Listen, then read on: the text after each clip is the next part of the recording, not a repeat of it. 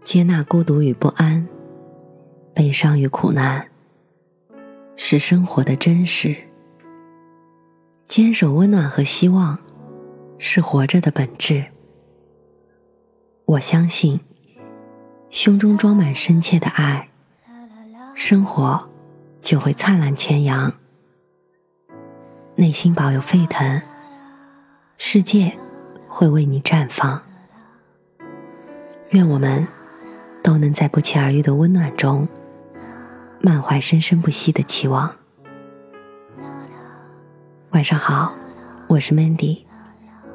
搜索并关注微信公众号“深色咪墨”，收听更多或参与互动。今天的故事来自严肃的罗小帅。这是深色咪墨新年收到的第一篇投稿。这是一个努力了，却不一定有结果的故事。触动人心的，从来不是华丽的辞藻和虚幻的美好，那些真实的经历和情感，才是最值得珍视的回忆。成功到底是什么？我们听罗小帅的故事。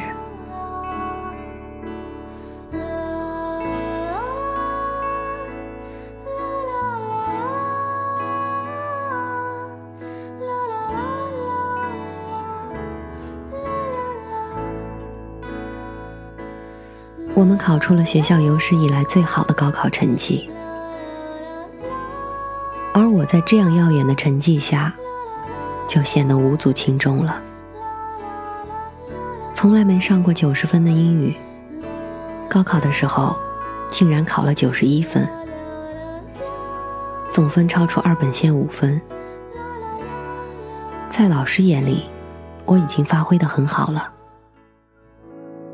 可这样高不成低不就的分数，很难选到心仪的学校。填报志愿时，极度不情愿的选了那些录取线在二本线边缘徘徊的学校。可就是这样的委曲求全，自己还是落榜了。那一年，我十八岁。当我告诉要强的母亲。我要复读的时候，我至今仍然没有忘记过母亲脸上那些复杂的表情：失望、无奈、不甘和心疼。一辈子要面子、以我为傲的母亲，语气凝重地对着我说：“行，不过接下来你选什么学校复读？”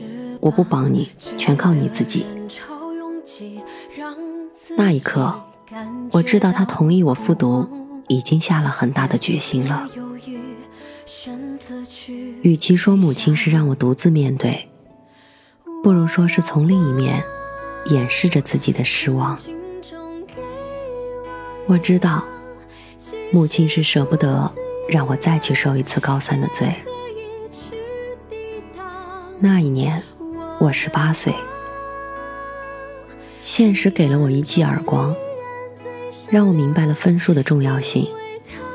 只有他能给你选择的权利。选学校、报名、入学，我都是一个人。班上都是和我有同样经历的，来自四面八方的落榜生，都经历过失败。所以，我们比谁都渴望成功。我知道，如果要提高分数，英语这关必须过。那段时间，我每天无数次默写单词，一有时间就拿出五三真题做。高考必备词汇，过了几遍我没有去数过。历年来的真题、模拟题。做了多少我不知道，我只是知道，单词我不再陌生。看见完形阅读，我能自信到，这篇我做过。用心努力的人，从来不会被辜负。在充实的复读生活中，我考进了年级前七十名。那一年，我十八岁。觉得人潮一个月回家一次，对于恋家的我来说很难受。可是我知道，这次复读我没有退路。复读期间，我认识的人不多，也没时间去多交朋友。当孤独和压力逼得人喘不过气来的时候，我只能去操场跑步，释放，告诉自己，挺过去就好了。压抑的环境中，人对情感的需要就更强烈了。那仿佛是自己宣泄不安的出口。班上有人恋爱了，我也曾被隔壁班的女生告白。可我拒绝的很干脆，以至于后来见面总是气氛尴尬。可我不后悔，因为我知道我那个时候要的不是水仙花，而是面包。那一年，我十八岁，我将成熟理解为克制。我知道自己要的是什么，而与之无关的，都将不重要。但是，我输了这场没有硝烟的战争。我只是考进二本，被调剂到了无法接受的专业。我怀疑自己，甚至憎恨自己。可是这一切，已是尘埃落定的事实。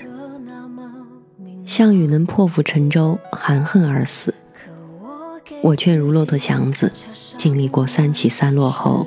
含恨苟且，这些年我仍然十八岁。我用大学三年去后悔，去责怪，去堕落。复读的失利，仿佛成了我大学堕落理所应当的借口。无数次梦见自己又回到学校复读，每次从噩梦中挣扎醒来时。四下无人，黑夜里我看不到一点光。我知道我没有走出复读失利带给我的困境。我度过了三年十八岁。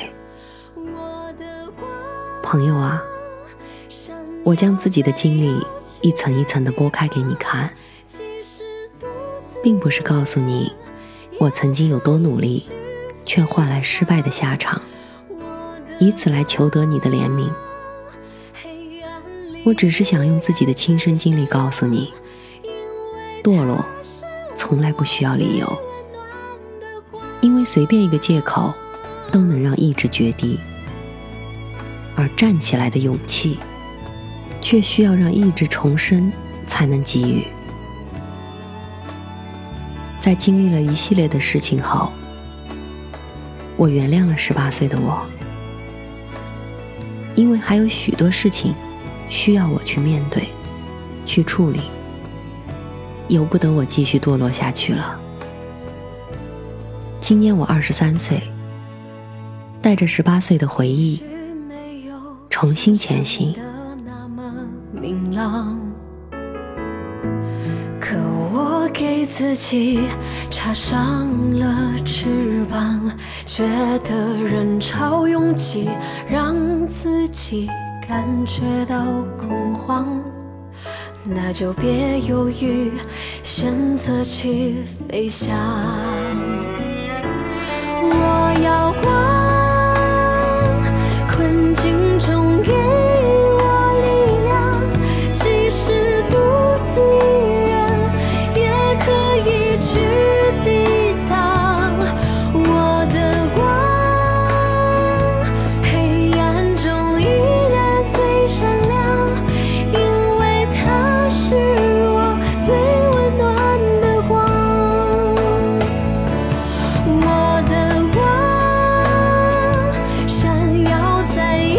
去的。